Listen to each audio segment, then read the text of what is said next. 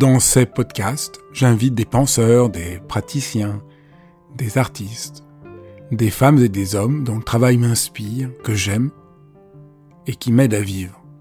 Et j'ai eu envie de partager mes enthousiasmes avec vous. Dialogue parce que je crois à la vertu de l'écoute et au bonheur du partage. Dialogue parce qu'en un temps où tout devient un peu trop formaté et lyophilisé, j'ai voulu prendre le temps d'écouter des personnes qui ont consacré leur vie à penser, à créer, à faire. Dialogue pour permettre à mes invités de déployer leur engagement et leur conviction sans que leurs paroles soient coupées en petits morceaux. Dialogue pour pouvoir être transformé en les écoutant, transformé par une parole vraie.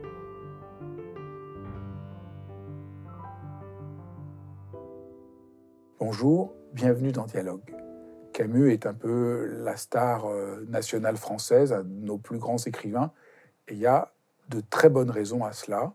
Découvrir comment Camus peut nous aider à vivre, voilà ce que je vous propose avec Mohamed Al-Saoui. Vous allez voir, c'est passionnant.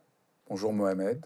Bonjour Fabrice. Je suis très heureux de te recevoir parce que ton livre m'a plongé dans Camus et la nécessité très profonde de lire Camus et ce que je trouve euh, important, c'est que tu as un lien d'amour avec euh, Camus, et je trouve que c'est toujours une bonne manière de pouvoir découvrir un auteur.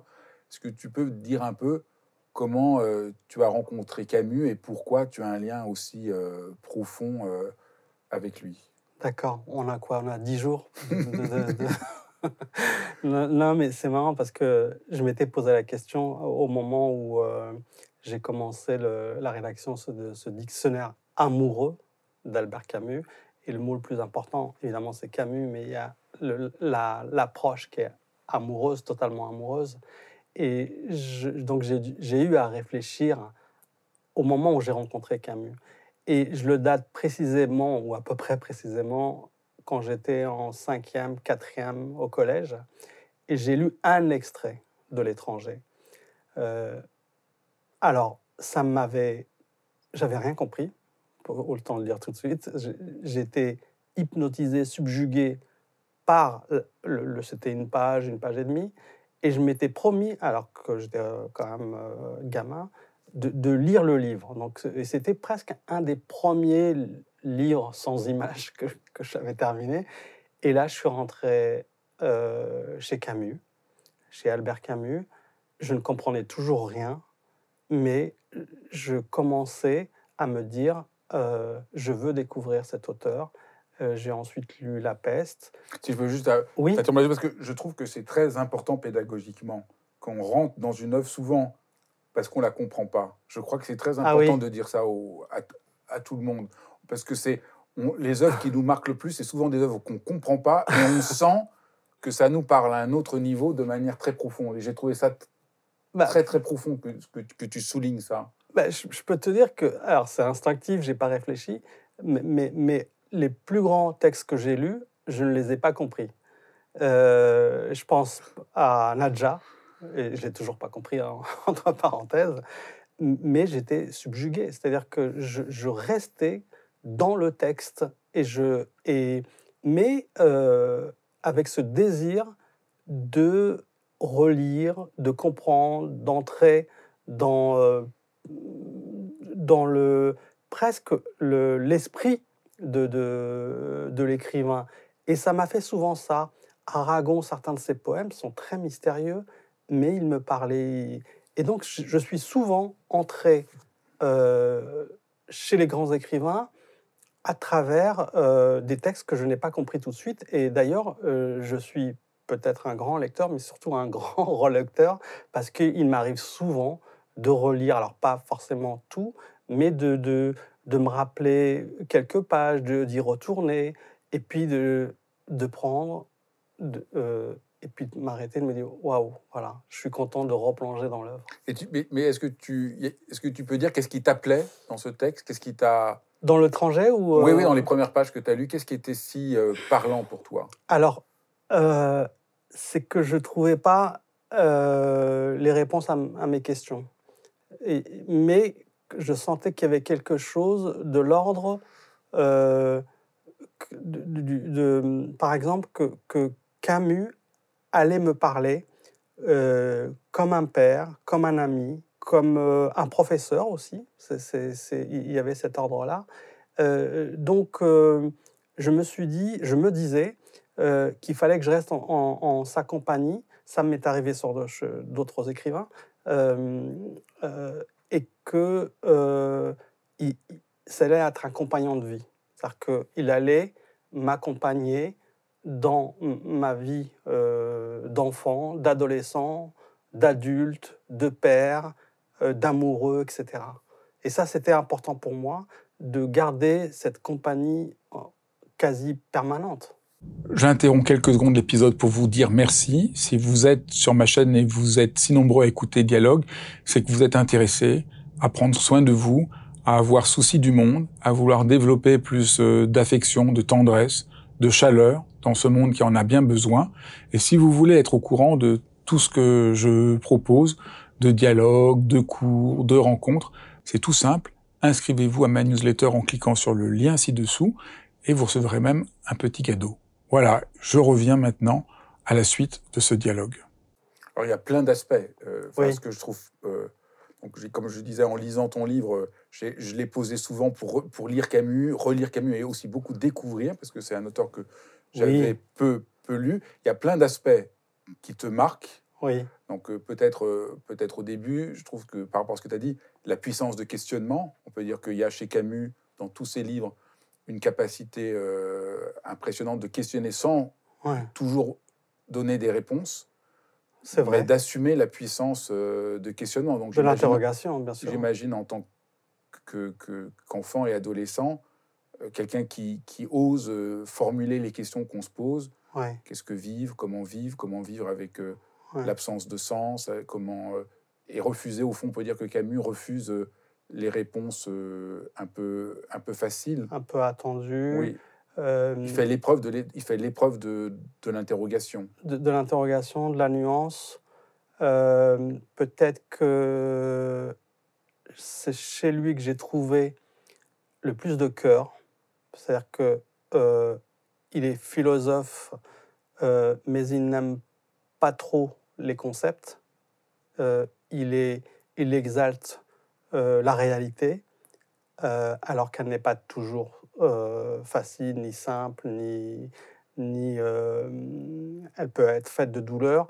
Euh, c'est un enfant, un adolescent, un jeune homme qui était poursuivi par la mort en permanence parce qu'il avait la tuberculose et une crise pouvait le, le, laisser. et malgré ça, il y avait une pulsion de vie chez lui qui est juste extraordinaire.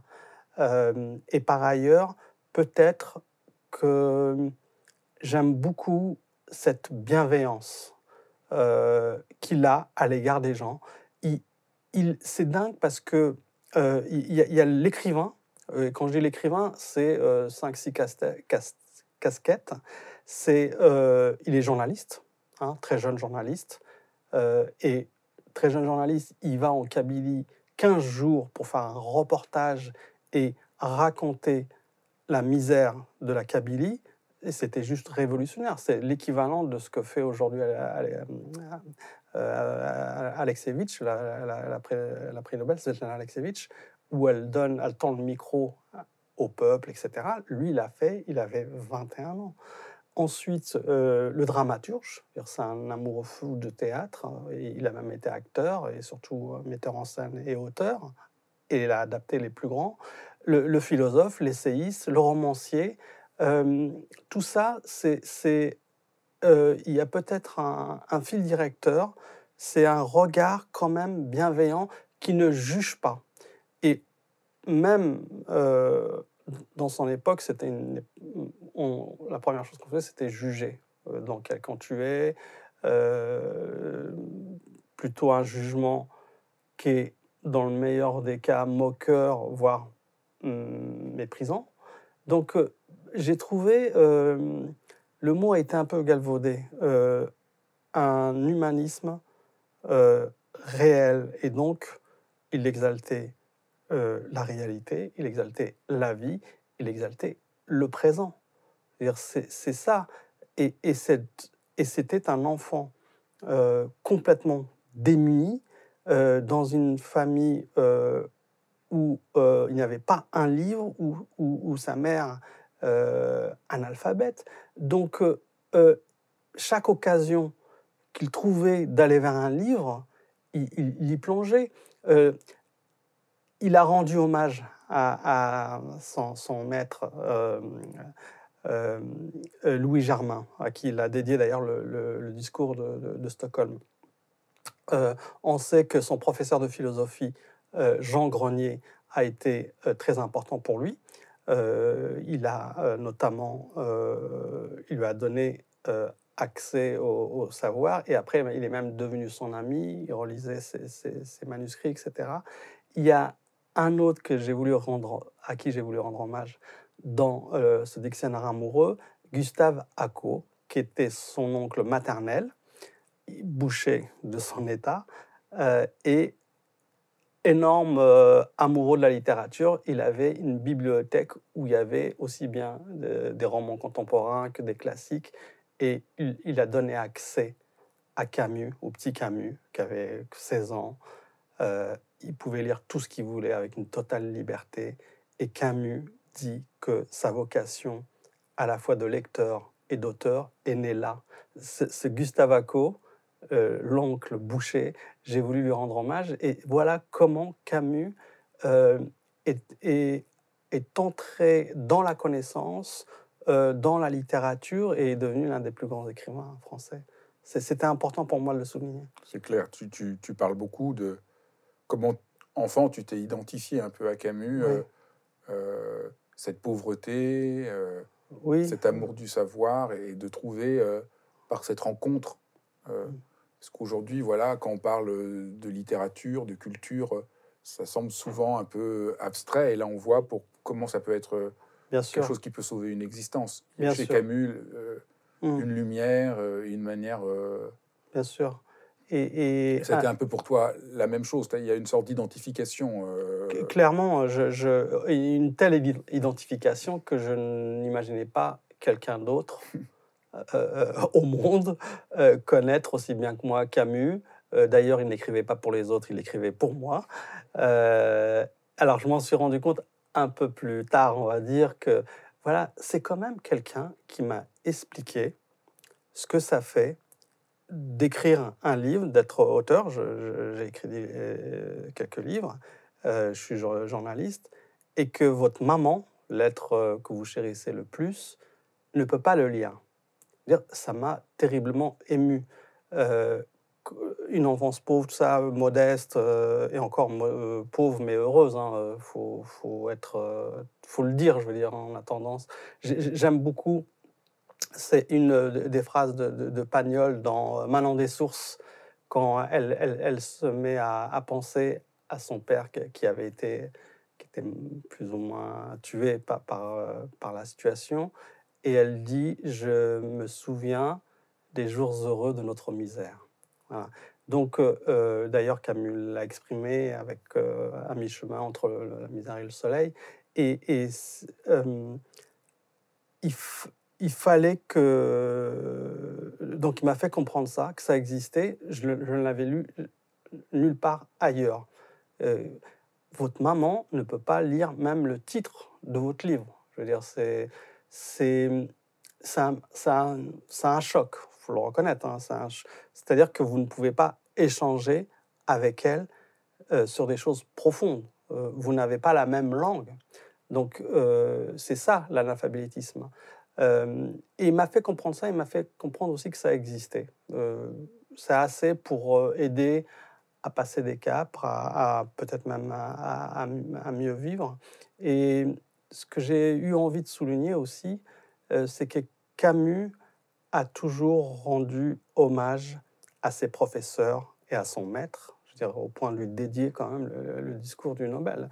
Et, son maître, était, donc, était le maître à l'école euh, euh, primaire. Primaire, donc là, c'est une histoire, peut-être tu peux raconter, parce bah, que c'est quand même une bah histoire incroyable. Donc, il est, il est, il est pauvre, dans une famille analphabète. Bien sûr. Et puis, il y a voilà. Et, et quand, euh, pardon, mais quand on est pauvre dans une famille analphabète, le premier désir des parents, en l'occurrence en plus orphelin, son père est, mort des suites d'une blessure en, en 14, donc d'éclat d'obus, et, il en est mort. Donc il n'avait pas encore un an, peut-être peut-être 13 mois.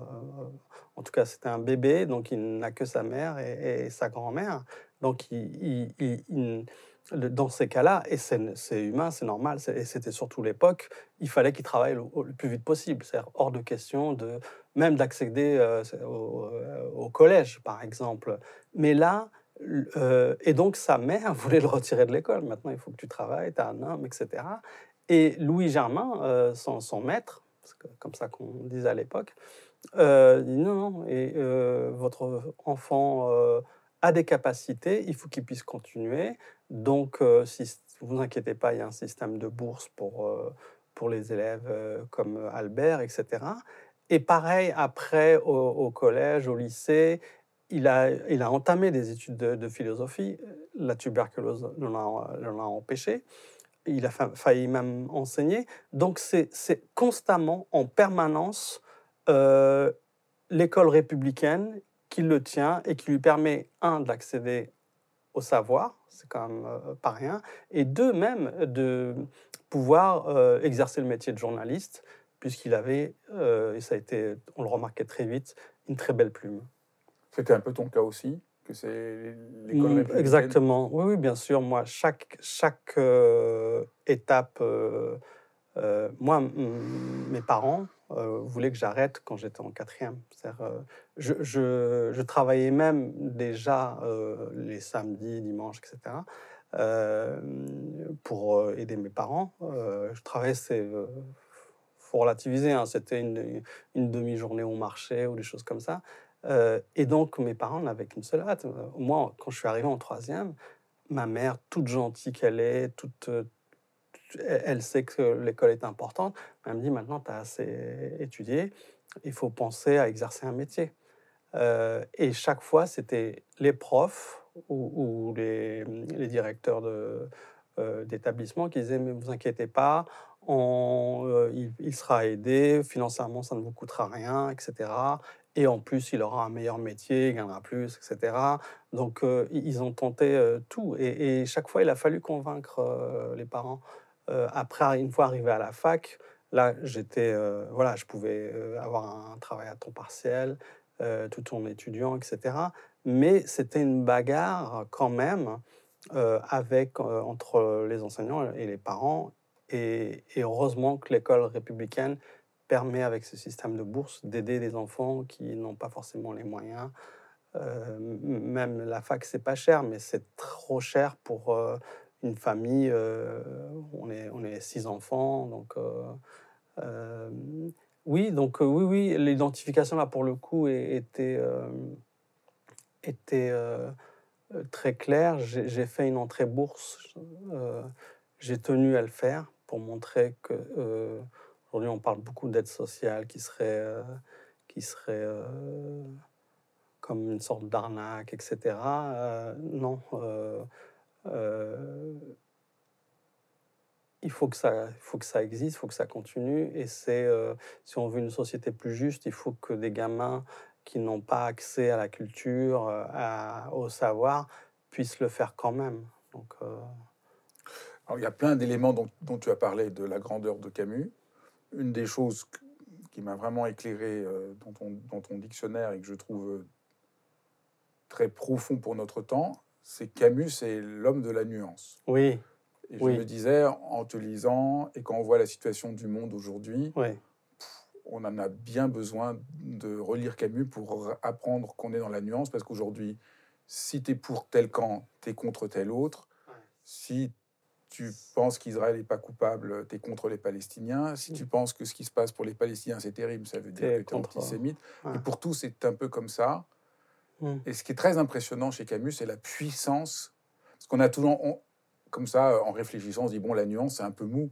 Mm-hmm. Et on voit que chez Camus, au contraire, euh, c'est un, engagement. C'est un engagement, d'une intensité, et au fond, de toujours penser contre soi-même. Parce qu'on est tous pris dans le fait, j'ai raison, on est mm. prisonnier de la théorie. Mm-hmm. Et je trouve qu'il y a, euh, je sais pas. oui, c'est un véritable courage. Euh, c'est une bagarre il est très offensif dans la nuance. Euh, il en a souffert. Je pense que, je pense que à, la réflexion, que c'est cela dont il a le plus souffert, c'est que quand, euh, quand vous êtes dans cette position-là, vous prenez des coups de partout. Et notamment, à un moment donné, tu fais ce rapprochement entre ce qui se passe aujourd'hui, entre le, le Hamas et Israël. Je ne sais même pas s'il faut dire Hamas et Israël, parce que c'est, dès qu'on prononce un mot. Euh, c'est clair. C'est, et, et euh, tu es assigné euh, dans un camp. c'est difficile d'avoir justement une nuance, c'est, très douloureux. Le, c'est quasi impossible. Hein. et Camus a vécu exactement j'allais dire, c'est presque la même chose au moment, euh, évidemment, de la guerre d'Algérie. On l'oublie, c'est quelqu'un qui, est né en Algérie, c'est sa terre natale, c'est son, son, pays, euh, c'est sa mère. Euh, et il est déchiré. il veut évidemment rester moi, je le comprends du plus vraiment profondément. Je, je c'est, le pays de sa, naissance, c'est, sa terre. Il, aimait les Arabes. Je veux dire, euh, avec tout ce qu'il a écrit, tout ce qu'il a fait, il, il, disait tout le temps que c'était euh, des visages frères. Donc, euh, et quand il était gamin à Bellecour, il n'y avait pas de différence entre. c'était les mêmes pauvres, je veux dire. et et donc, quand il fait un appel à la trêve civile, c'est dingue hein, quand on fait la résonance avec euh, aujourd'hui, ben, de toutes parts, les tenants de l'indépendance crient Camus, euh, euh, à mort Camus. Les, les, ceux qui veulent que l'Algérie reste française crient à mort Camus. dire, et je, je, dois souligner que j'ai fait ce dictionnaire amoureux avec la complicité, c'est un mot important pour moi, de Catherine Camus, sa fille. Et elle m'a donné accès euh, encore, de manière encore plus proche à l'homme, au père qu'il était. Et à ce moment-là où il souffrait de la situation, euh, il était déchiré. Euh, toute proportion gardée, c'est quelque chose que j'ai vécu pourquoi me demande-t-on de, choisir entre la France et l'Algérie? Moi, je me sens français, je me sens algérien, j'ai envie de rien retirer. Et, encore une fois, toute proportion gardée par rapport à, ce qu'il a, au sentiment qu'il a, éprouvé. Et, euh, donc, Catherine euh, me dit, euh, elle avait 14 ans au moment où elle voit son père malheureux. Et elle me raconte ça. Elle lui dit, elle le voit qu'il n'est pas bien, elle lui dit Papa, tu es triste? Et lui, il dit Non, je ne suis pas triste, je suis seul. Un homme qui venait de recevoir le prix Nobel, qui était couvert de gloire, qui était aimé, qui avait déjà beaucoup de, lecteurs, beaucoup d'amis, des amis euh, forts, il dit je suis seul, c'est qu'il était, euh, euh, il était atteint et malgré tout, et c'est ça que j'ai aimé c'est qu'il gardait une constance euh, dans, cette nuance-là. Euh, par exemple, sur la peine de mort. Euh, évidemment, surtout après l'occupation, après on voulait tuer tous les collabos, etc., aller sous la guillotine. Lui, il a toujours dit non de manière constante. C'est pas en fonction de tel ou tel ou ce qu'il a fait, etc. Au point même que, que par exemple, quelqu'un comme Brasillac, que Camus a défendu, eh ben, à un moment donné, Brasillac va, va pourrir euh, euh, Camus pour, bah, au moment de l'homme révolté. Euh, mais il est resté constant. Et ça, quand même, un, pour moi, c'est admirable. Et puis après, il y, a la, il y a la grandeur de Camus par rapport à à l'Union soviétique stalinienne. Donc ça, peut-être tu peux raconter oui, ça parce qu'on voit. Bah c'est le moment. Euh, oui, c'est au moment aussi de, de l'homme révolté. C'est-à-dire que, en fait, qu'est-ce qui guidait Camus? C'était tout à l'heure, j'ai parlé de l'exaltation de la vie. Euh, euh, lui, il a très vite compris et il ne s'est pas fourvoyé. Il, il, était jeune, il était au Parti communiste. Il, s'est fait virer, je ne sais pas, à l'âge de 23 ans, 24 ans, je ne me rappelle plus exactement. Et il avait tout de suite compris parce qu'il exaltait la vie et il exaltait l'homme, parce qu'il n'était pas indifférent au sort. On lui a assez reproché l'histoire entre ma mère et la justice choisit ma mère, etc. Mais en fait, il choisissait l'homme d'une manière générale. Et là, quand il voyait ce que le communisme devenait, euh, il, a, lutté, il a combattu contre euh, tout nihilisme. Et quand je dis tout nihilisme, c'est les idéologies mortifères, c'est les terroristes, parce que il disait que ce sont des idéologies qui étaient indifférentes à l'homme et indifférentes à la vie. Et avec ce, trait, cette tenue, cette attitude, bien sûr qu'il s'est fait euh, moralement descendre par les porte-flingues de Sartre, parce que voilà, tous les intellectuels à l'époque étaient un peu staliniens. Oui, tous. Et donc il s'est fait. Euh, ils allaient en URSS, ils revenaient euh, ébahis, etc. Et, et c'était la période. Euh, c'était les gaullistes et les communistes hein, qui, qui, qui, tenaient. et sur le, sur le plan intellectuel, c'était effectivement le, ce qu'on a appelé les intellectuels d'extrême gauche. C'était représenté par Sartre et, et par ses amis. Euh, je tiens à dire aussi qu'on a souvent opposé, et j'y consacre quand même une partie parce qu'il fallait en, parler, euh, la polémique entre euh, Camus et Sartre, la, bagarre, etc. Mais c'était d'abord deux grands amis. Sartre a écrit la plus belle critique de, l'étranger. Il a voulu que Camus mette en scène huis clos, et y joue d'ailleurs en tant qu'acteur. Beauvoir adorait Camus, mais après, effectivement, l'idéologie prend le pas sur l'amitié. Oui. On pourrait dire que Camus, c'est l'homme qui préfère l'amitié à l'idéologie. Oui, oui, oui. C'est très impressionnant. Je, regrette de ne pas avoir écrit ça.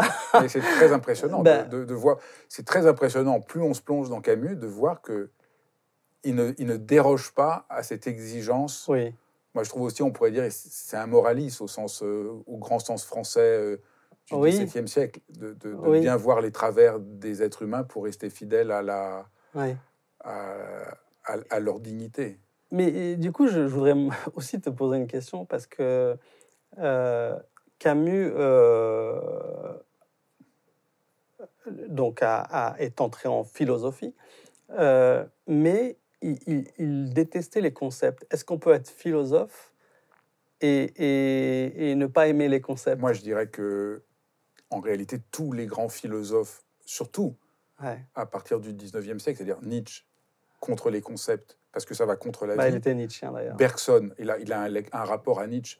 D'un certain point de vue, ce qui est très beau chez Camus, c'est qu'il a lu euh, Nietzsche euh, avec une intensité. Bergson ne cesse de dire que les concepts sont le filtre qui nous empêche d'être dans la vie. Husserl ne cesse de dire il faut revenir aux choses mêmes et sortir des concepts qui nous empêchent. Et la phénoménologie, c'est quoi? C'est laisser tomber les concepts pour entrer en rapport à la vie. Heidegger, c'est les concepts. Ah, les concepts sont même. Euh, il, a cette phrase très forte les concepts sont les menottes qui nous empêchent d'être en rapport au réel. Donc moi, je dirais, oui, je dirais euh, que Camus euh, est de ce point de vue-là vraiment quelqu'un qui se rend compte que les concepts mmh. finissent par devenir nihilistes parce qu'il y a une sorte de fascination pour les concepts et que, euh, et que euh, la vie est ailleurs. Et donc, mm. je dirais, de ce point de vue-là, oui, il est, il est du côté de, de Bergson, Husserl et Nietzsche, même si ce qu'il a mm. beaucoup lu, lui, c'est Nietzsche. Et puis, il est quand même dans, cette, dans ce grand mouvement philosophique, là, qui, serait plutôt, euh, qui viendrait plutôt de, de Kierkegaard, qui est vraiment d'assumer qu'être philosophe, c'est pas avoir des réponses, c'est d'être dans le questionnement infini. Et là, au fond, c'est quand même la grande pensée de Socrate. Hein. Socrate dit qu'il ne sait rien et qu'il faut juste poser des questions. il y a un côté socratique chez Camus. C'est quelqu'un qui euh, ne cesse de poser des questions, de se reprendre, euh, de travailler. C'est une pensée en plus qui n'est pas du tout unilatérale entre, entre euh, le mythe de Sisyphe, l'homme révolté. Il y a tout un travail. Enfin, c'est impressionnant de voir une pensée aussi en mouvement je trouve aussi que tu montres beaucoup dans, ton livre. C'est pas du tout une pensée unilatérale, c'est une pensée très en mouvement. Donc je trouve que c'est très. Euh, moi, je trouve qu'il y a une dimension. Euh, après, euh, oui, je trouve qu'il et tu le dis très bien dans ton livre, c'est plus intéressant. Tu dis très bien dans ton livre, je trouve c'est c'est très beau. C'est mieux de regarder Camus plutôt que par la question de l'absurde, de le prendre par la question du, du nihilisme. Je trouve que c'est. Ouais, c'est son, c'est le fil directeur, je crois. Euh, Oui. C'est à force de fréquenter c- c- ses œuvres, euh, je, je crois que j'ai trou- trouvé ce fil directeur qui est aussi très présent dans les nouvelles. Euh, ils- ils- elles sont connues, les nouvelles, mais, mais je pense pas, pas tant que ça, finalement, parce qu'il en a une quarantaine, on en connaît que- quelques-unes. On va, on va y revenir parce que ça, Euh, c'est la, c'est la dimension presque lumineuse de, de Camus qui est souvent un peu oubliée. Oui, lyrique. Il y a une dimension. lyrique. Ouais. Ouais, il y a une dimension lyrique extraordinaire. Mais peut-être on peut, on peut essayer d'expliciter qu'est-ce que c'est le, qu'est-ce que le nihilisme? Pour quelqu'un qui connaîtrait pas. Qu'est-ce que c'est le Ben, le nihilisme, bon, c'est c'est, euh, c'est quand même la destruction totale de, ce qui existe déjà. hein, euh, c'est refuser tout, c'est dire non. hein. Euh, il n'y a pas de consentement à, la vie. Il explique ça comme ça. Et, alors que pour lui, justement, toute révolte, euh, c'est d'abord ça commence d'abord par un consentement, consentement à la vie, etc. Et euh, il a illustré ça aussi bien euh, dans son théâtre Les, Justes, dans, dans, La Peste. c'est, c'est, il, il, je ne sais pas si le mot haïr convient, mais en tout cas, il ne pouvait pas supporter une idéologie, quelle qu'elle soit, qui, qui est indifférente à l'homme et à la vie. C'est-à-dire qu'on euh, ces, causes qui peuvent expliquer qu'on puisse tuer euh, des enfants, euh, qu'on puisse tuer euh, des femmes, de, des, des innocents, euh, c'est- c'est- ça, il ne pouvait pas l'accepter. Euh, c'est ça pour euh, le nihilisme vu par euh, Camus, c'est euh, toutes ces idéologies, encore une fois, euh, l'époque c'était le communisme, mais il y avait aussi les terroristes hein, qui, justifiaient des, assassinats par la cause supérieure. Or, lui, Camus, on ne peut pas se révolter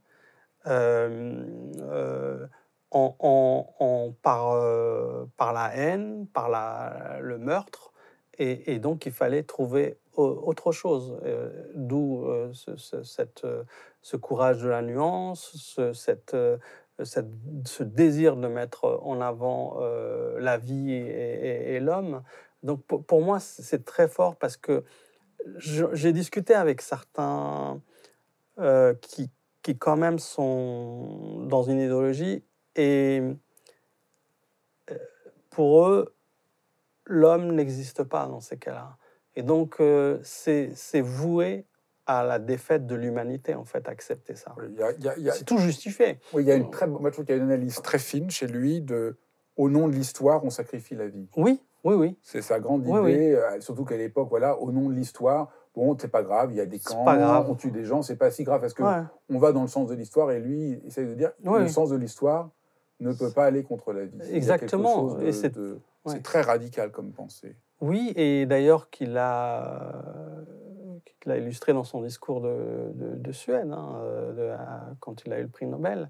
Et, et il a.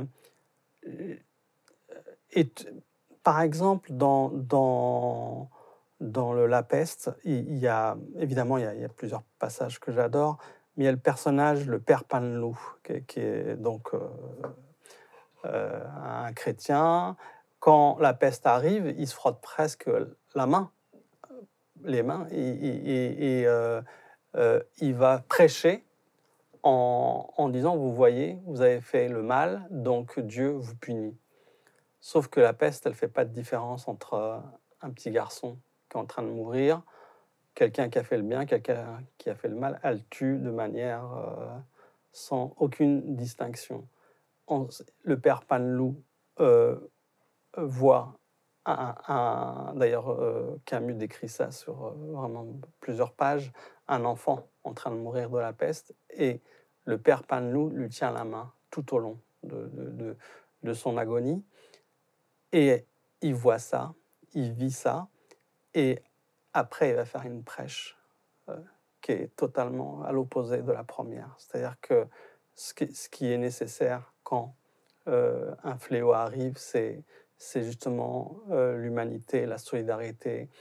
Euh, et euh, les hommes ordinaires deviennent des héros, ne serait-ce que parce qu'ils tiennent la main à quelqu'un en train de mourir. Et le père Panlou meurt aussi, mais il meurt presque comme un grand croyant. C'est-à-dire, là, il, a exalté la vie. Et il y a une phrase de Camus vers la fin dans La Peste, quand même. Il dit que, grosso modo, c'est à peu près ça, euh, que les fléaux euh, lui, ont appris que euh, il y a plus de choses à admirer chez les hommes que, de choses à mépriser. C'est ça Camus. C'est-à-dire, on, peut voir tout le malheur nous, tomber dessus. Il, il va euh, euh, montrer ce que l'homme a de beau et, et, et, et ça nous aide quand même beaucoup. C'est le discours contraire de tout ce qu'on peut entendre aujourd'hui encore. Ah, C'est à partir donc du, du nihilisme, l'impossibilité, cette sorte de, de, de haine cachée de la vie, Oui, même si ça se présente sous des, sous des oripeaux euh, grandioses, qui le conduit à penser l'absurde. Et, et- et tu montres très bien dans, dans, dans, dans- dans ton livre, et je trouve que c'est juste, que c'est important de penser l'absurde à partir du nihilisme. Au fond, c'est même s'il y a de l'absurde, il faut pas baisser les bras. Ben oui. C'est pas parce que le sens n'est pas écrit d'avance que on peut justifier euh, le mal, le renoncement, euh, l'abandon Oui, la de haine. notre engagement aussi. par rapport Oui, au monde. oui. Ouais, ouais. Parce que la révolte qui va, dont il va parler après, c'est C'est un On est consentement. on est responsable, on est responsable du monde. Oui, oui, oui, c'est ça. C'est- un consentement à, au monde. C'est dire oui, et c'est courageux de, de dire oui. Euh, c'est un consentement à la vie, et donc c'est tout le contraire de ce que les idéologies, de manière finalement, si on y réfléchit bien, assez simpliste, puisque on peut tuer pour une cause, euh, ça n'a aucune le- aucun être n'a d'importance. Et quand c'est comme ça, ben on, peut, je veux dire, pourquoi ne pas euh, justifier euh, le, le- un, attentat dans ces cas-là? Je veux dire, c'est ça. Puisque la personne qui, qui commet cet attentat, il le fait au nom d'une cause qui est le plus souvent euh, peut être juste, puisque c'est, je sais pas, c'est c'est assez. euh, ce que je comprends pas, c'est tout le contraire. C'est-à-dire que euh, il y a des gens intelligents qui vont justifier euh, au nom d'une cause, parce que le, communisme, si on le prend dans son acceptation, c'est beau. Je veux dire, euh, rien à dire, c'est très beau. Mais euh, c'est-à-dire que celui qui ne pense pas comme moi, je peux le tuer parce que je n'ai même pas à discuter avec lui, puisqu'il n'est pas d'accord avec moi. Euh, donc, il, empêche euh, le, développement de, ma cause, etc. Et c'est là où on devient fou, parce que je vais prendre quand même, même si c'est compliqué, même si c'est euh, si très sensible, ce qui se passe entre le Hamas et Israël. euh, C'est-à-dire qu'on ne peut pas euh, voir ce qui se passe euh, sans... c'est hyper sensible, mais je le dis quand même, sans penser à la vie. C'est-à-dire qu'on ne peut pas, de part et d'autre... Déjà, ce qui m'a choqué, c'est que dans un camp ou dans l'autre, euh, on compte que les morts, que, que- les morts d'un camp ou de l'autre. Ça veut dire quoi? C'est-à-dire que la vie n'a pas la même valeur? Donc, euh, et je veux évidemment pas ju- justifier ce, qu'a fait le Hamas. Ce, sont, ce sont des assassinats dégueulasses. Euh, ils font plus de mal euh, aux, Palestiniens euh, que- que- qu'Israël avec, euh, avec euh, ce- ce- cette, cette attitude-là. Et mm, un État comme Israël, surtout que c'est un grand État, doit être sensible au fait qu'il puisse y avoir des victimes qui n'ont rien à voir avec le Hamas. Donc c'est très difficile de oui, de, de, de, de penser euh, en dehors d'un camp, je veux dire. Hein. Et il est hors de question, dans ce que je viens de dire, de mettre à égalité euh, un État de droit et un État ou, un, ou ce qui n'est pas un État, d'ailleurs le Hamas, qui est, une association terroriste.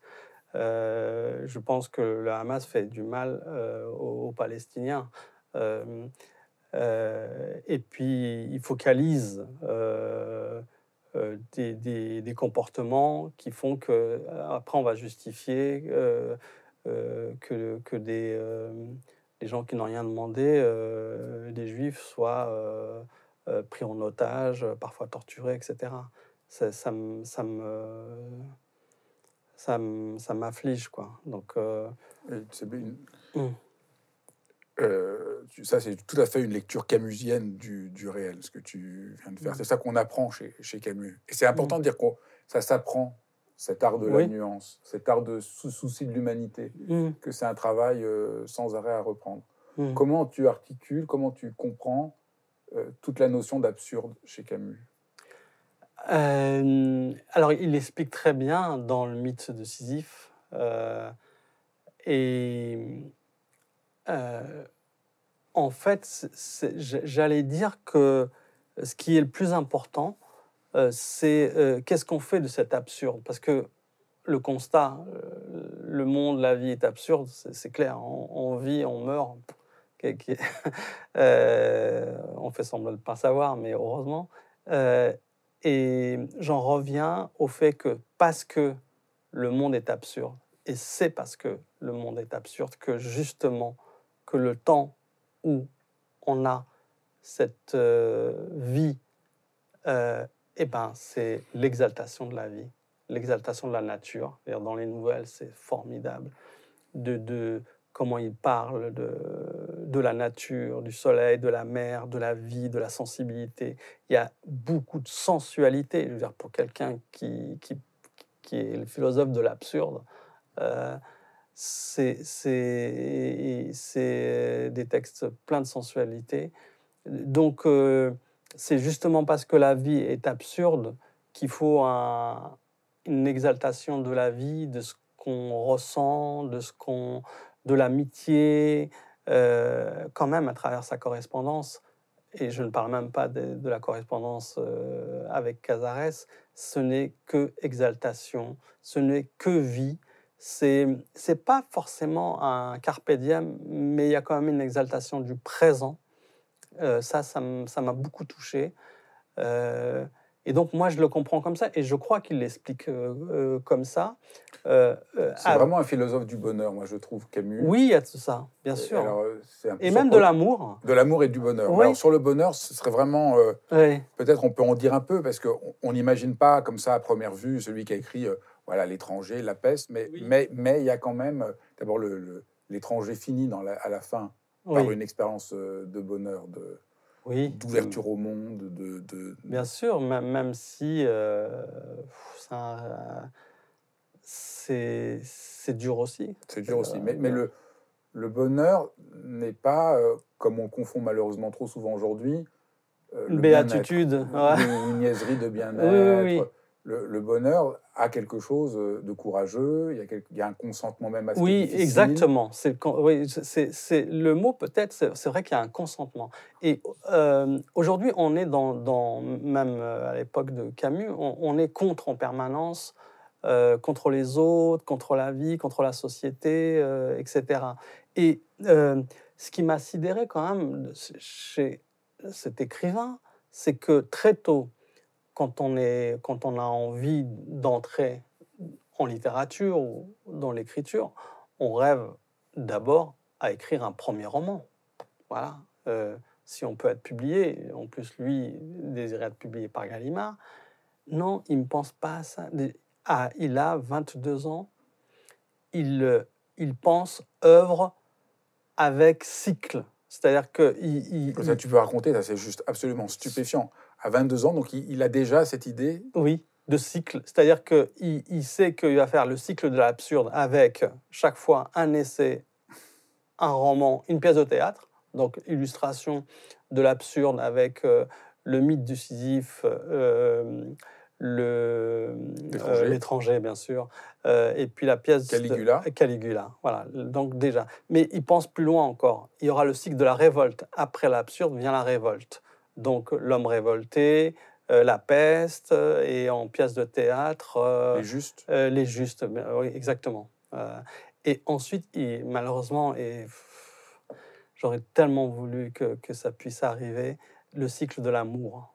Déjà, pour un philosophe, je sais pas, tu le sais mieux que moi, mais penser à un cycle de l'amour, donc d'où le, le mot consentement qui est important, c'est-à-dire absurde, révolte, amour. Donc, il a 22 ans, il pense déjà à tout ça et il impose, alors que c'est son premier roman chez Gallimard, il impose une publication quasi sim- simultanée de l'étranger et du mythe du Sisyphe, au point où Gallimard, tout le comité de lecture disent oui, alors qu'il y a des problèmes de papier, etc. Voilà. Il, veut ça, il a 22 ans, c'est ouais, c'est inouï quand même, comme, comme pensée. Et Ça montre quand même de la direction. Voilà, c'est que il y a l'absurde, mais il veut aller en direction de l'amour et- Ouais. et, et il en Ouais, est très en conscient. passant euh, par la par révolte. révolte. Ouais, ouais. Et la dingue. révolte est une manière de dire oui au monde, c'est-à-dire que Oui. ce qui montre très bien, c'est qu'être révolté, ça veut dire ne pas accepter l'injustice et que l'injustice ou le mal n'est pas une occasion de baisser les bras ou d'être découragé, c'est une occasion de se révolter et que tant qu'on est humain, on sera révolté. Et ça dit- c'est très beau. Oui. La révolte n'est pas passagère. Non. Non, non. Tant euh, qu'il y aura du mal, nous saurons être révoltés. ouais. Moi, je trouve ça Et tu as dit, c'est dire oui au monde. C'est quand même euh, extraordinaire. C'est ça. pourquoi l'étranger est euh, le roman le plus lu, euh, a un tel impact? C'est. Qu'est-ce que, qu'est-ce- pourquoi l'étranger euh, a été une telle révolution Tu, tu sais, je l'ai, lu. bon, je ne sais pas à vue d'œil comme ça en- de, de, de la première à la dernière page. Alors, c'est un, livre très court. Je l'ai peut-être lu une quarantaine de fois. et, je- et je le feuillette. Je le feuillette. hein. Je l'ai aussi lu, c'est marrant de, dire ça, techniquement, c'est-à-dire que je, je l'ai lu juste en regardant quel verbe il utilisait, la longueur de la phrase, etc. Euh, c'est d'une, c'est c'est une, c'est de l'horlogerie. La, première partie est, quasi égale à la deuxième partie. J'ai évidemment lu tout ce qui a été écrit, notamment un très bon livre d'Alice Kaplan, euh, une, essayiste euh, américaine euh, qui parle très très bien le français, qui s'appelle Enquête de l'étranger. Donc elle a essayé de voir comment ça s'est fait, etc. Donc j'ai beaucoup lu aussi autour. Le, le mystère demeure, c'est assez incroyable. Il y a, en plus le, héros d'une antipathie. Dire, Meursault, on n'a pas envie de l'aimer. Je veux dire, c'est quelqu'un qui est indifférent à l'amour de Marie, qui est une femme sublime. Je dire, euh, Marie lui demande Est-ce que tu, tu, tu m'aimes? Est-ce que tu veux m'épouser? Lui dit Je ne crois pas que je t'aime. Euh, T'épouser, oui, si tu veux, ça m'est égal. Et alors que c'est une femme souriante, sensuelle, euh, il, a, il a décrit avec quelques mots euh, on, a envie de l'épouser. Mais, mais euh, il, est. euh, il a, Camus a réussi à, à nous faire aimer quelqu'un qui est indifférent aux conventions sociales. Il va pas pleurer, quelqu'un qui pleure pas la mort de sa mère. Donc on on ne sait pas. Il y a quelque chose d'hypnotique quand même. Je sais que évidemment en, en enquêtant, etc., qu'il a vraiment, euh, il a beaucoup travaillé le, le style de l'étranger, le style d'écriture, c'est de l'anti-Camus. hein. Quand on lit ces, ces nouvelles qui sont d'un lyrisme extraordinaire, sauf que là, l'étranger, c'est incroyable. C'est euh, sujet, verbe, complément, passé composé, donc le verbe le, plus pauvre, etc. Et, j'ai appris donc qu'il, et c'est fou quand j'ai lu les deux en parallèle, il, il s'est inspiré du polar, euh, le facteur sonne toujours deux fois. Et il y a des phrases qu'on peut presque interchanger. Euh, c'est, de toute façon, un grand livre, quel qu'il soit, reste toujours mystérieux. Dire, euh, il dit toujours quelque chose de, de, nouveau à chaque lecture, où on découvre toujours, euh, on perce un peu de mystère, mais on le perce jamais euh, totalement. Donc, je, je, je m'explique pas, sauf peut-être qu'il parle à, quelque chose de profond en nous, qu'on a quand même finalement envie d'être ce morceau euh, qui, qui, se fiche des conventions sociales, parce que ce qui nous fait souffrir, c'est aussi quand même euh, le regard de l'autre, c'est-à-dire euh, qu'est-ce qu'il va dire de moi? Euh, je vais, voilà, si un enterrement, je ne peux pas sourire, je, euh, il faut que je montre mes larmes, etc. Lui, il est libre en fait. C'est un homme totalement libre. Et il meurt libre guillotiné, mais libre. C'est assez incroyable. Et puis, euh, c'est très, profond. Très profond. Alors, comment, euh, qu'est-ce que c'est, puisqu'il fait cette épreuve donc de, de l'absurde, aussi, je pense que si les gens sont aussi touchés par, l'étranger, c'est qu'ils reconnaissent euh, que le sens que tout le monde prétend, le sens mmh. religieux, le oui. sens politique, justice, tout, ouais. tout ce qu'on nous présente habituellement mm, est fragile. Ça, Bien ça, sûr. Donc je pense que les gens ont reconnu dans l'étranger euh, un soulagement par rapport euh, à toute forme d'idéologie euh, oui. qui, qui, qui, dont on a vu un peu les, les ravages. Bien donc je pense que ce que j'aimerais qu'on arrive à, à, à montrer, c'est en quoi c'est une leçon de bonheur pour notre, pour notre temps. Ben, on, l'a beaucoup utilisé ce mot, mais je trouve qu'il convient parfaitement à, l'œuvre euh, de Camus et à toute son œuvre, hein, euh, euh, tous ses textes, théâtre, nouvelles, etc. C'est cette, oui, cette exaltation de la vie. C'est ça le bonheur. Le bonheur vient de d'entrer presque en fusion avec la nature telle qu'elle est. Euh, J'ai noté deux phrases. Oui. Je n'ai jamais pu renoncer à la lumière, oui. au bonheur d'être, oui. à la vie libre ouais. où j'ai grandi. Oui, il y a ça. Il y a, il y a euh, nous marchons à la rencontre de l'amour et du désir.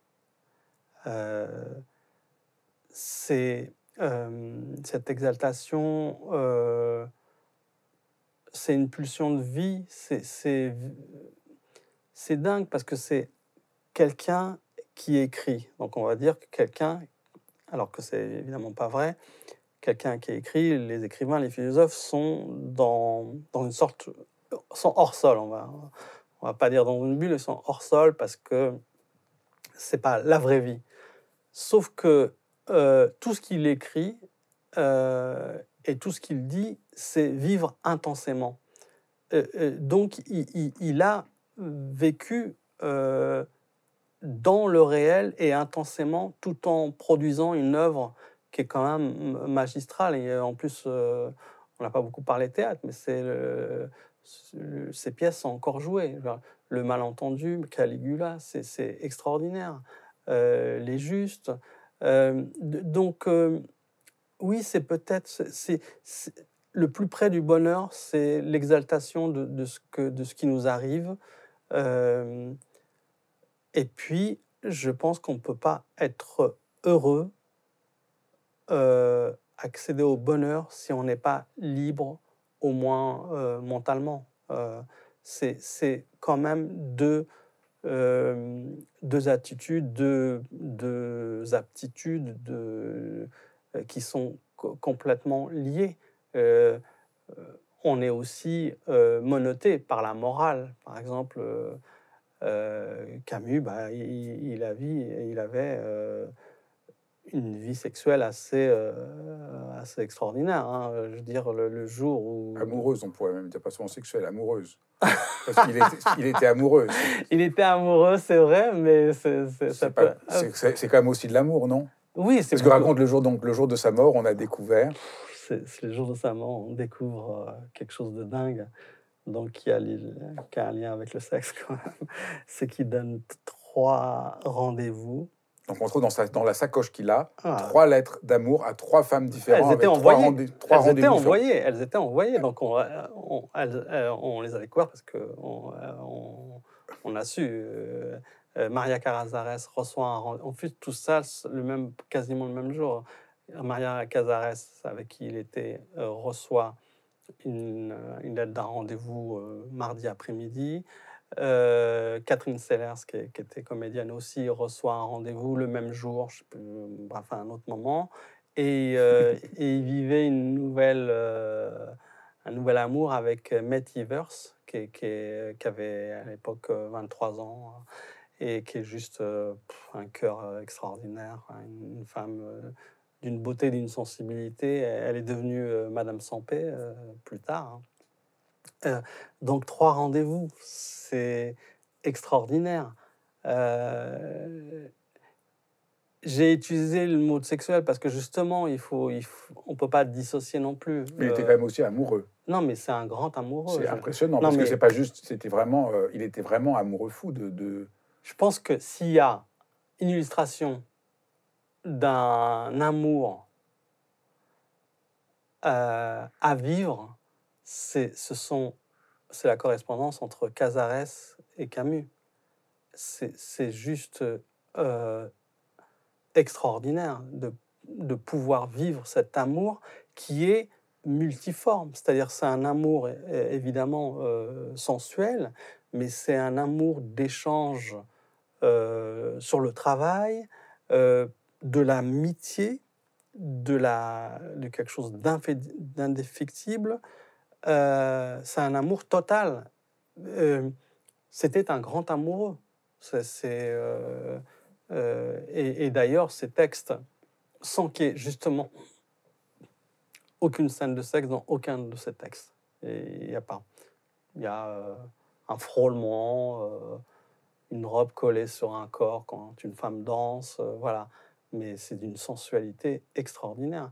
Et c'est vrai que je pense que pour écrire tout ce qu'il a écrit, il fallait qu'il soit amoureux de la vie, amoureux euh, des hommes d'une manière générale, hein, de- des femmes. euh,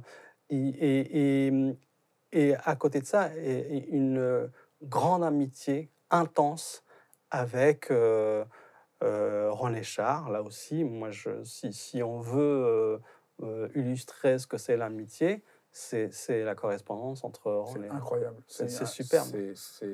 C'est, super. Mais, ça va même. euh, J'ai adoré même ce qui est ra- à ras des pâquerettes, c'est-à-dire que René Char se fait agent immobilier pour trouver une maison à Camus qui est à Paris où c'est compliqué, il a trop de choses. Donc c'est ça l'amitié, c'est des petites choses euh, matérielles euh, et, et en même temps euh, Camus qui édite dans sa collection L'Espoir hein, euh, les, premiers poèmes de, René Char. Donc c'est formidable de pouvoir vivre tout ça. J'avais- une phrase que je voulais peut-être que tu, tu commentes. En 51, donc il, il écrit dans un, dans un entretien Une société qui supporte d'être distraite par une presse déshonorée et par un millier, un millier d'amuseurs cyniques court à l'esclavage, Oui, malgré les protestations de ceux-là même qui contribuent à sa dégradation. oui. Ça, je trouvais que c'était très actuel comme. euh, Ben, on peut la reprendre aujourd'hui. hein. oui, Il y, trouve- a, il y a plein de phrases, hein, c'est dingue, plein de phrases qu'on peut reprendre aujourd'hui. Euh, euh, les, les- Mais sur celle-là, qu'est-ce que tu dirais? Je trouve que c'est très fort. Une société qui supporte d'être distraite par une presse déshonorée et par un millier d'amuseurs cyniques court à l'esclavage. C'est difficile de commenter comme ça. Bah, on voit cette mm. exigence de liberté qui, qui est la sienne. de- oui, de- et de- Mm. de lutte contre le cynisme surtout, parce que le cynisme est, est- est chose facile. Euh, euh, le mépris. Je pense aussi que c'est. euh, il faut le savoir que Camus, bah, au moment de la publication de L'homme révolté, au moment où il reçoit le prix Nobel, qui devait être le norm- normalement l'un des plus beaux jours de sa vie, reçoit des coups, au moins euh, moral. Euh, et ce qui le blessait, c'était pas le- la bagarre idéologique, ça, il aimait bien, il était offensif. hein, il était pas, c'est pas gentil Camus. hein. Euh, je veux dire, c'est lui dans L'homme révolté qui attaque Sartre quand il dit qu'il j'en ai marre de ces intellectuels euh, qui ne font que mettre leur fauteuil dans le sens de l'histoire. Et, et Camus, pendant l'occupation, il s'occupait du journal Combat, euh, rédacteur en chef de Combat, où était, euh, où était Sartre pendant cette période-là. Donc il- il- là, il n'en pouvait plus. Euh, euh, et il, il peut être combatif. Euh, donc le, le- le- Mais ce qui le gêne, c'est pas ça. Ce qui le gêne, c'est ben, le cynisme le, le- le- le- les coups bas, la haine. et le mépris social. Là, ça le blessait.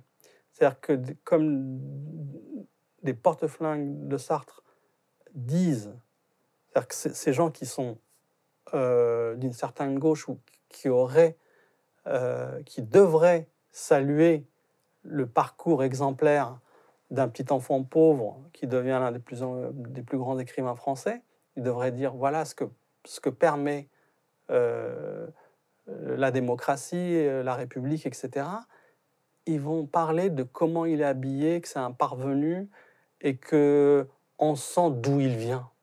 C'est euh, Bernard Franck hein, qui écrit ça. Quand on le voit arriver avec ses beaux costumes, en gros, c'est un voyou qui est bien habillé et on sait d'où il vient. Mais, c'est quoi ça? C'est pas du mépris social de la part d'intellectuels qui sont censés, encore une fois, euh, euh, dire merci au fait que, des enfants issus de milieux modestes puissent, euh, puissent euh, écrire aussi euh, remarquablement bien. Euh, le mépris social, c'est difficile de lutter contre parce que qu'est-ce qu'on fait? On ne peut pas rejeter euh, ses origines. Donc, donc, euh, il n'y a pas de bagarre possible. Autant quand c'est un combat idéologique, et là, il était là, il pouvait défendre pied à pied, mais quelqu'un qui vous méprise, qui, qui méprise votre euh, enfance euh, modeste, votre, euh, le fait que vous ayez été pauvre, qu'est- qu'est-ce que vous voulez répondre à ça? Comme c'est de la bêtise, c'est difficile de, répondre à, à la bêtise. Il était blessé, ça c'est clair, et c'est le moment où il se sentait seul aussi. Dernière question, quel livre tu conseillerais à quelqu'un qui a envie de commencer à, à lire, euh, à lire, euh, à lire Camus par où, par où commencer? Merci, merci pour la question. Euh, non, mais je vais, je vais pas esquiver. Euh, et je vais tenter d'être euh, original. J'aimerais euh, conseiller euh, le recueil de nouvelles euh, Noces, suivi de l'été, comme ça, un poche. Donc ça, euh, parce que euh, on découvre un Camus tel peut-être qu'il est en lui-même, c'est-à-dire que euh, alors on sera surpris après si on commence par euh, ce, recueil de nouvelles, euh, Nos à Tipaza. euh, c'est là où il dit J'appelle gloire ici ce qui aimer sans mesure. Il me manque un mot, je suis désolé dans, dans l'émotion là. j'ai- euh, et c'est lyrique, c'est mais c'est presque autobiographique en plus parce que c'est des choses qu'il a vécues, vues. Euh, donc oui, euh, et puis après, on, il y aura assez de temps pour découvrir la peste, etc., qui, qui sont vraiment qui sont très travaillés. Mais, mais Euh, c'est important parce que, je- Mm. tu, tu- tu- tu parles beaucoup de, de ce recueil et on voit, oui, le, le, le Camus heureux, le Camus extrêmement lyrique, euh, le Camus qui montre comment euh, célébrer la vie. Aimant, aimant, Aimant. aussi. euh, Il y, a, il y a quelque chose de, de- et, et comment s'ouvrir au monde. C'est Oui. vraiment une, une comment reconnaître le sacré de, l'e- de- Oui. de l'existence. la foi aussi, d'une certaine manière. Oui, même s'il n'est pas religieux, mais la Oui, foi dans la vie. en l'homme. Euh, et puis, il ne faut pas oublier quand même, euh, je crois qu'on a tendance à le mettre un peu de côté, le style. Dire Camus, c'est un style d'une fluidité, d'une limpidité, mais qui est juste, euh, c'est inouï, c'est, mais remarquablement bien écrit. Et dans les nouvelles, je crois que c'est encore mieux parce qu'il il se lâche un peu. Autant il est mesuré, contenu, il travaille, hein, euh, il a une idée de comment donner euh, cette émotion, cette, cette idée, etc. mais dans les nouvelles, il y a une nouvelle de 7 pages sur une vieille dame qui, qui hérite d'un peu d'argent et elle s'achète euh, sa sépulture. Et tous les jours, elle va voir cette sépulture. Et, et, et elle adore sa sépulture. Et les gens pensent que qu'elle est morte. Quoi. Et c'est cette page qui raconte. Déjà, vous avez un portrait incroyable de cette euh, vieille dame, euh, comment elle est vue par l'extérieur et cet attachement à sa sépulture. C'est un, sept pages. C'est tout. Entre oui et non, ça s'appelle. Voilà. Merci beaucoup. Merci, beaucoup. merci pour. Merci d'être là. Merci pour, pour ton livre qui m'a vraiment, euh, et je pense qu'il donnera envie à plein de gens de se plonger dans Camus et de voir comment Camus euh, peut nous aider euh, si profondément à vivre aujourd'hui. Merci pour ton invitation. Merci d'avoir suivi cet épisode de Dialogue. Je suis vraiment content d'avoir pu partager avec vous cette exploration de l'œuvre d'Albert Camus, dont je crois que nous avons vraiment besoin aujourd'hui. Je vous embrasse.